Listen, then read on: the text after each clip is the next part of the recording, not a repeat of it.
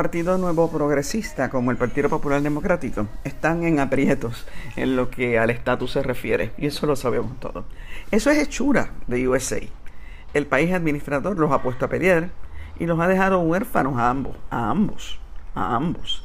En este podcast planteo que, uno, las pugnas del PNP y del PPD, tanto internas como entre ellos, han sido propiciadas por Estados Unidos. Dos, que Estados Unidos está provocando la discusión del estatus como estrategia, estrategia de prorrogar y dilatar el tema, aunque parezca lo contrario. Y tres, que USA busca identificar una nueva clase política en Puerto Rico que le ayude a sostener la colonia permanente, incluyendo independentistas, incluyendo independentistas a los que pretende enamorar y dormir. Eso van a tener que percatarse del nuevo juego, si no se han percatado ya, y mírenles la tortilla. Soy Wilda Rodríguez y este es mi podcast de Aquí no me vota nadie, el número 20 de la serie del 2021. Gracias por escucharme, regreso enseguida.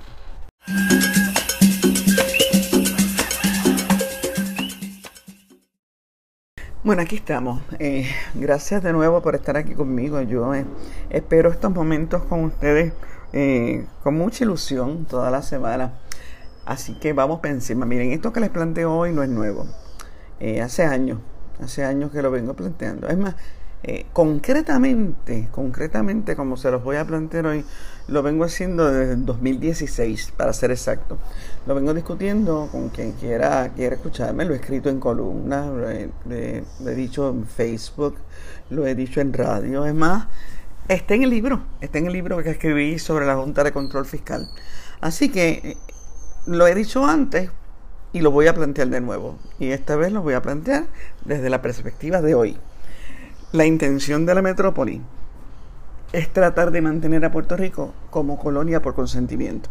Y para eso tiene que identificar una nueva clase política que sustituya la que se le fue de las manos se le fue de las manos no solamente porque trató de burlar a Wall Street, eh, a Wall Street eh, siendo más listos que el, que el maestro, sino que también lo ha puesto en evidencia como imperio y esto eh, a nivel internacional y esto está bien claro. O sea, que esa clase política ya no le sirve a la metrópoli. Tiene, tiene que identificar una nueva. Y eso incluye destruir, si fuera necesario, las estructuras que dominan y sostienen la clase política vigente. La intención, vamos a decirlo así, la intención es que aflore la creatividad para unas nuevas estructuras coloniales que retomen el plan original. ¿El plan original de qué? De Estados Unidos. Y, los están manipulando ambos. Están manipulando eh, tanto el Partido Nuevo Progresista como el Partido Popular Democrático. Los han puesto a pelear entre sí, lo han puesto a pelear uno con el otro. Pero si se fijan, si se fijan, la, la respuesta, la reacción de ambos partidos coloniales ha sido coquetear con unas nuevas versiones de relación dentro del marco territorial, vamos a decirlo así. Esa, esa ha sido la reacción. El PNP lo que está buscando es que en, síntesis, lo que está buscando es que nos declaren territorio incorporado para estar más cerca de la estadidad. Y el Partido Popular busca, busca como una nueva versión del embuste de la autonomía. Y eso es también, son dos alternativas, dos nuevas versiones de relación dentro del marco colonial. Mientras tanto, Mientras tanto, fíjense cómo la metrópolis está desplegando una nueva generosidad. Y no solamente económica, que sí la están desplegando con todos los fondos que están enviando en este momento, los fondos que están este, despegando desde Washington para acá, sino es una nueva generosidad también ideológica, una, apertura, eh, una razonabilidad que reanime la simpatía de los colonizados hacia un imperio bueno está buscando aliados hasta entre los independentistas para una discusión per secula seculorum, que conste, que conste, que conste que eso es así. Oye, pero, pero yo necesito también que conste que no estoy diciendo que toda la munda independentista y progresista de este país sean cómplices de eso. No, no, no estoy diciendo eso. Hay mucha buena fe en esta nueva etapa de la discusión del estatus de Puerto Rico. Mucha buena fe, mucha buena intención, mucho buen propósito. Lo que estoy diciendo es que el país administrador tiene una nueva estrategia. Y si no la desenmascaramos a tiempo, oye, nos tragan, nos tragan de nuevo. Vamos por parte. Aquí hay cuatro escenarios simultáneos. Hoy mismo la Junta de Gobierno del Partido Popular se va a reunir para meterle mano a la discusión del tema del estatus, que un sector de ellos quiere evadir, punto, y otro quiere discutir para entrar en el nuevo juego que se está planteando en Washington. El segundo escenario es en el Partido del Modo Progresista, donde hay una colisión obvia entre estadistas y PNP. Y esa, esa colisión está haciendo crisis. Y eso lo está viendo Tutilibundi. Eh, el tercer escenario es que las congresistas puertorriqueñas, Nidia Velázquez y Alexandria Ocasio, han logrado, miren, han logrado lo que, lo que parecía imposible. Y es que el Congreso empiece a discutir el estatus de Puerto Rico como un asunto de coloniaje, como un asunto de, de derecho internacional. O sea, hay que resolver el coloniaje de Puerto Rico con alternativas internacionales. Ok. Y el cuarto escenario es el de la comisionada residente que busca colar un atajo hacia la anexión con interpretaciones acomodaticias de victorias que son pírricas eh, en, Puerto Rico, de visitos y en elecciones, de un sector que se está achicando, que ya no son una mayoría, son una minoría grande, pero son una minoría. Así que esos son los cuatro escenarios y los cuatro tienen un denominador común. La discusión va para algo. Ese es el denominador común. Y no se prevé un desenlace rápido ni definitivo en ninguno de ellos, en ninguno de esos cuatro escenarios. Miren, vamos al primero. La Junta de Gobierno del Partido Popular se reúne hoy, hoy, para discutir dos posiciones que son incompatibles. La primera es la que pretende adelantar una nueva definición ideológica para un partido que tiene más de 80 años ya y que se ha encogido visiblemente, aunque haya logrado la mayoría legislativa en estos momentos, gracias a una ley electoral que favorece el bipartidismo cómplice y que yo no estoy viendo las reformas que se prometieron, eh, aunque, aunque haya logrado esa mayoría, ese partido se está encogiendo. Y la otra posición, que es incompatible con esa de, una nueva definición ideológica, es la que pretende evitar a toda costa eso, pretende evitar a toda costa que el Partido Popular discuta su posición sobre el estatus, a sabienda de que es un tostón, un tostón que no le favorece electoralmente. La primera la sostienen eh, desde diferentes perspectivas, lo que se supone que es el nuevo liderato del partido y que está encarnado en los presidentes de las dos cámaras legislativas, Hernández y Dalmau tanto Hernández como Dalmau quisieran adelantar lo que decidió la Asamblea General del Partido Popular en el 2020 y que se resume como pues impulsar un nuevo modelo de asociación política no colonial fuera de la cláusula territorial.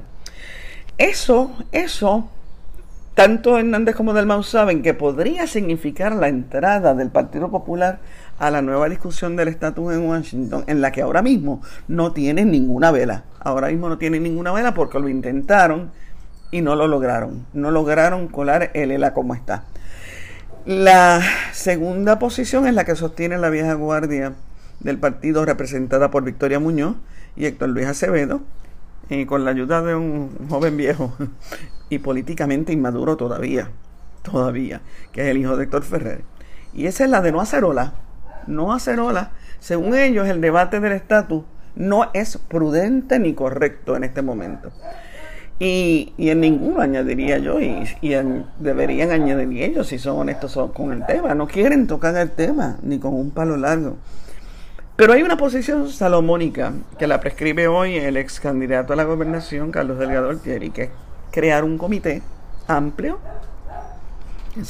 eso, cada vez que dicen amplio yo me río porque eso de crear un comité amplio de ciudadanos representativos de los sectores conservadores y liberales del partido para iniciar la discusión del estatus. O sea, darle largas al asunto. Y darle largas al asunto porque ya dentro de ese partido tampoco está la resistencia y la disidencia de sectores que eran mucho más atrevidos que los que hay ahora. El sector de, los soberanistas de Carmen Yulín, por ejemplo. Si yo fuera a apostar lo que va a pasar esta tarde, yo apostaría porque Delgado Altieri se va a salir con la suya. Yo creo que sí, yo creo que esa posición salomónica es la que se va a salir con la suya. Por su parte, en el Partido Nuevo Progresista también están en aprietos y todos lo sabemos, empezando con que perdieron la legislatura y se les quebró el pasito expreso que llegaban. Llevaban un pasito expreso, engañando hasta a sus propios seguidores, con el espejismo ese de, de que la estadidad está a la vuelta de la esquina. Eso es un engaño y ellos lo saben. No, no solamente son cada día menos, numéricamente hablando, sino que la calidad de la calidad de, de los portavoces de ese partido ideológicamente sobre la estadidad es cada día peor, cada día es más pobre Oye, miren ustedes los cabilderos por la estadidad y díganme si alguno de ellos merece el título de ideólogo o de teórico de la estadidad. Dígame, dígame. O sea, que ese tinglado ya, ya se les cayó. Aunque Pierluisi veta el proyecto que deroga la ley de los cabilderos por la estadidad, aunque ese proyecto llegara a la fortaleza y él lo vetara, lo cierto es que en ese renglón de ideología el Partido Nuevo Progresista está tan desierto de cerebro como el Partido Popular Democrático. Esa frase de yo soy estadista, pero no PNP, oye, eso se ha convertido en el mantra de los tiempos para muchos, pero la realidad es peor. Es peor para ese partido. La estadidad sigue perdiendo adeptos entre los que empiezan a convencerse de que la metrópolis no tiene intención alguna de darles la estadidad. ¿Ven cómo les dije? Que esto sigue eh, eh, eh, quien está aquí detrás de todo esto es Estados Unidos. Miren, si vamos a hablar claro, aquí la única opción que no ha perdido y por el contrario ha ganado en los últimos años es la, es la de la independencia. No ha logrado números impresionantes, no, no ha logrado números impresionantes todavía, pero ha logrado un reconocimiento impresionante como alternativa real que no tenía. No lo tenía, eso es una verdad indiscutible. Y la cosa es que que en el PNP están en serios problemas en tratar de mantener la estadidad como su porte estandarte con defensores flojísimos frente a una nación que no los quieren. Están jodidos, están jodidos. Regresamos ya mismo a los otros dos escenarios.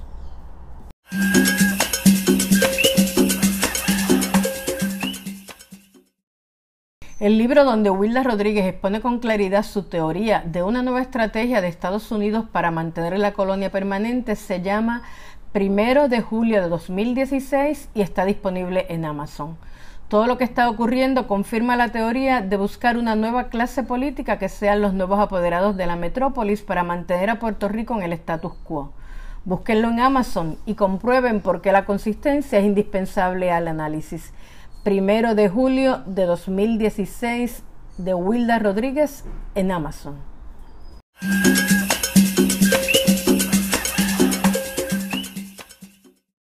Sobre los proyectos que se disputan la atención del Congreso, eh, se ha escrito y, se ha dicho un montón. Eh, yo misma lo he hecho. El de las congresistas puertorriqueñas Nidia Velázquez y Alexandria Ocasio es el más impresionante y no tengo duda alguna de que está concebido desde la mejor buena fe y una intención honesta de resolver el problema del estatus de Puerto Rico. De hecho, yo me sostengo en que apoyo ese proyecto y voy a hacer lo posible por ayudarlas desde mi propia trinchera. Pero no me engaño, no me engaño. No lo hago porque crea que en la Asamblea Constitucional de Estatus este, la alternativa definitiva para resolver el estatus de Puerto Rico. Ni siquiera porque crea que ese proyecto se, será finalmente aprobado por el Congreso en pleno. Yo sé que tiene muchas dificultades. En el Senado, por ejemplo, no tiene prácticamente ninguna posibilidad. Lo hago porque, porque es, es lo mejor que tenemos a la mano en estos momentos para discutir las verdaderas alternativas de descolonización y eso es un paso importante porque estaré eternamente agradecida a esas dos congresistas puertorriqueñas y por el que, y el que estaré apoyando. Y lo he dicho y lo repito. Miren, a partir de que Estados Unidos invadió un país extranjero que mantiene como colonia, que es lo que ha dicho Nidia Velázquez claramente, y que esa colonia es incompatible con la democracia, que es lo que ha dicho Alexandria 10.500 veces, eso es un paso gigantesco. Ahora, yo no me engaño, yo no me engaño yo sé que este proyecto no es solamente la mejor manera de mantener el problema del estatus en una discusión larga y tediosa, sino también la mejor manera de poner a pelear a los puertorriqueños entre sí, por embustes e ilusiones, en, algunos casos, por parte de los buscavotos en Puerto Rico. Asusa la ignorancia, divide y vencerá, esa es otra teoría, sino que también es, es, el, es el escenario también ideal para integrar al, a los independentistas en un juego de negociar sin negociar. Así que yo, yo, yo estoy clara en eso. Así que no me malinterpreten. Yo sigo creyendo que es el mejor escenario oficial, pero que no nos, que no nos entretengan mucho, porque acabaremos siendo parte de la nueva clase política manipulada, manipulada por el país administrador para procrastinar la descolonización. Yo y ustedes saben que procrastinar, o sea, postergar, posponer, eso es una forma de evadir. Y esta es la nueva estrategia de USA. ¿O sí? Vamos a hablar del tema, pero sin decir mucho. Y, esa es la nueva estrategia. Los independentistas entonces tienen que aprovechar el momento para trazar su propia estrategia. Manipular a los manipuladores. El, el famoso dejarme caer para que me recojan. El famoso caballo de Troya como quieran llamarlo. Lo importante es aprovechar todos los recursos disponibles para adelantar la discusión de la descolonización de Puerto Rico y la independencia. Y la independencia. Yo estoy segura, bien segura, porque lo he discutido con muchos de ellos, que esto está bien claro en la mente de muchos de los que trabajan este proyecto eh, junto a Nidia y Alexandria en el Congreso yo estoy segurísima, lo he hablado con ellos, yo no soy la única que se ha percatado de que esta es la estrategia estadounidense. Eh, muchos de ellos no pueden decirlo abiertamente porque se estarían eliminando del juego y ese juego hay que jugarlo, hay que estar adentro, hay que patear la bola. Yo, por el contrario, sí puedo decirlo, puedo decirlo, puedo escribirlo, puedo discutirlo, lo hago porque esa es mi responsabilidad y mi misión como periodista. Así que aquí estoy diciéndolo como tiene que ser. Sobre el proyecto de Jennifer González, miren, es obvio, obvio, que ella y su partido tienen que insistir en él, aún sabiendo que no van para ningún lado. Miren, si hay un, si hay un ratoncito con quien está jugando el gato, es el Partido Nuevo Progresista, son los estadistas. Ese es el ratoncito de USA en estos momentos. Los está tratando, los está tratando como mierda, ellos lo saben. Pero pero para mantener una posición electoral en Puerto Rico por el tiempo más largo posible, que es lo que ellos están buscando, tienen que seguir jugando, siguen que seguir jugando con el gato. Y el gato sigue jugando con ellos. Eh, también saben que si alguien ha sido responsable de su merma electoral en Puerto Rico, es Estados Unidos.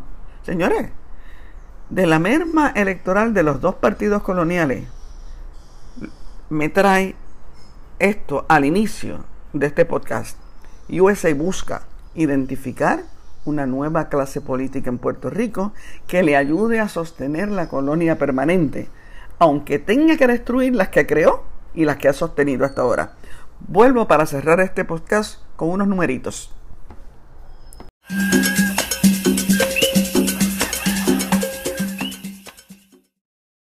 Para quienes están preguntando cómo apoyar el periodismo y el análisis independiente que hace Wilda Rodríguez, ciertamente pueden hacerlo con sus contribuciones a través de ATH Móvil o PayPal.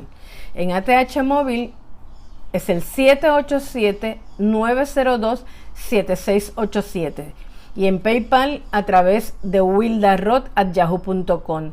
Wilda R-O-D sin la Z y todo en minúsculas. Eso por PayPal en ATH Móvil por el 787-902-7687. Gracias por preguntar y por su apoyo. Ya mismo llegan los patroncitos y le contamos de ello.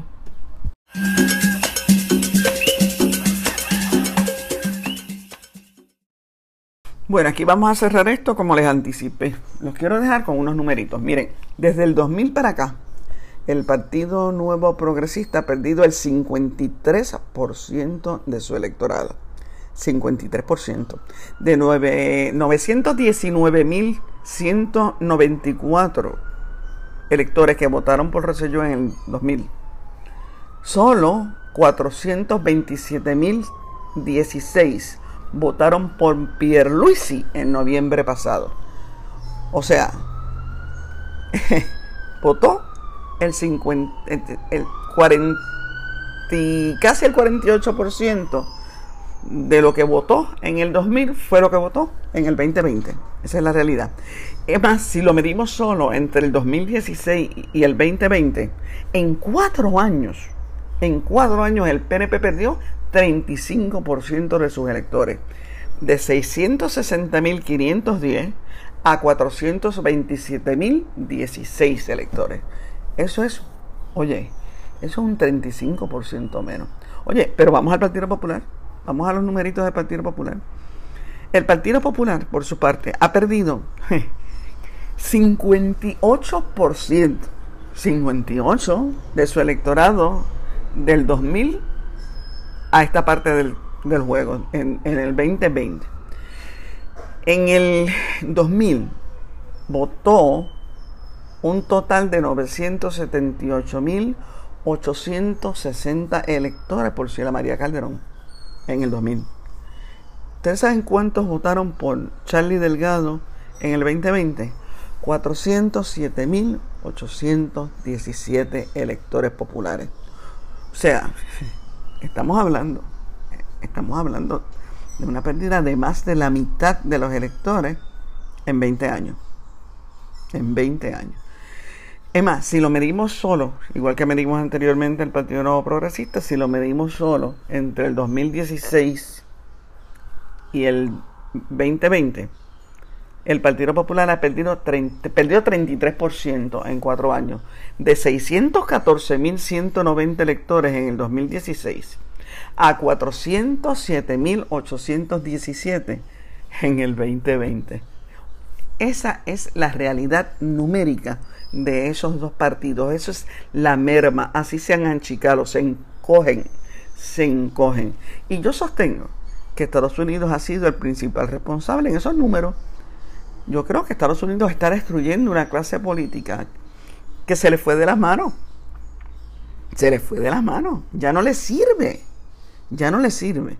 Tiene que buscar otra clase política, ya sea dentro de esas estructuras o fuera de esas estructuras que le ayude a mantener el concepto de colonia permanente. Miren, al Partido Popular le da con todo lo que tiene, donde los tribunales, para desbaratar la ilusión esta de que de la autonomía, del invento político del siglo XX, todas esas cosas le da con todo lo que tiene. A cada rato le da, lo tira al piso.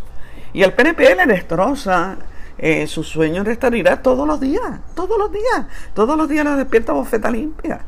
Y eso es así. Entonces, mientras tanto, nosotros seguimos eh, hasta la fecha sin un, sin un solo interlocutor real con la metrópoli. Estados Unidos, oye, no habla, no habla con ninguno de nosotros. No hay sector en Puerto Rico hasta ahora que pueda decir que se sienta hablar con el americano como decía Juan Manuel que se pasa el agua, el americano. Nadie puede reclamar ese respeto. Esa es la naturaleza de la inimidad, me, dirán, eh, los, imperios no hablan eh, con los, súbditos. Yo lo que me pregunto es si va a cambiar eso en algo con el proyecto de Nidia y Alexandria, si la estrategia nueva incluye un cambio en ese renglón. Y eso está por verse. Lo que sí estamos viendo es que las pugnas del Partido Nuevo Progresista y las del Partido Popular Democrática, tanto internas como entre ellos dos, están siendo instigadas por el mismo Estados Unidos. Aunque parezca lo contrario, la discusión del estatus es una nueva estrategia. Es una nueva estrategia. Y hay que velarla de cerca y hay que saber cómo jugarla para no dejar dejarse caer en ella. Estados Unidos está buscando nuevos aliados para esa estrategia que esta vez no parezca una de evadir el tema, sino una de meter mano al tema. Está y está enamorando con eso hasta muchos independentistas eh, que tendrán que percatarse del nuevo juego y darles la tortilla. Algunos ya se han percatado y algunos saben muy bien lo que están haciendo y yo me alegro muchísimo. Gracias por escucharme y que nos vaya bonito.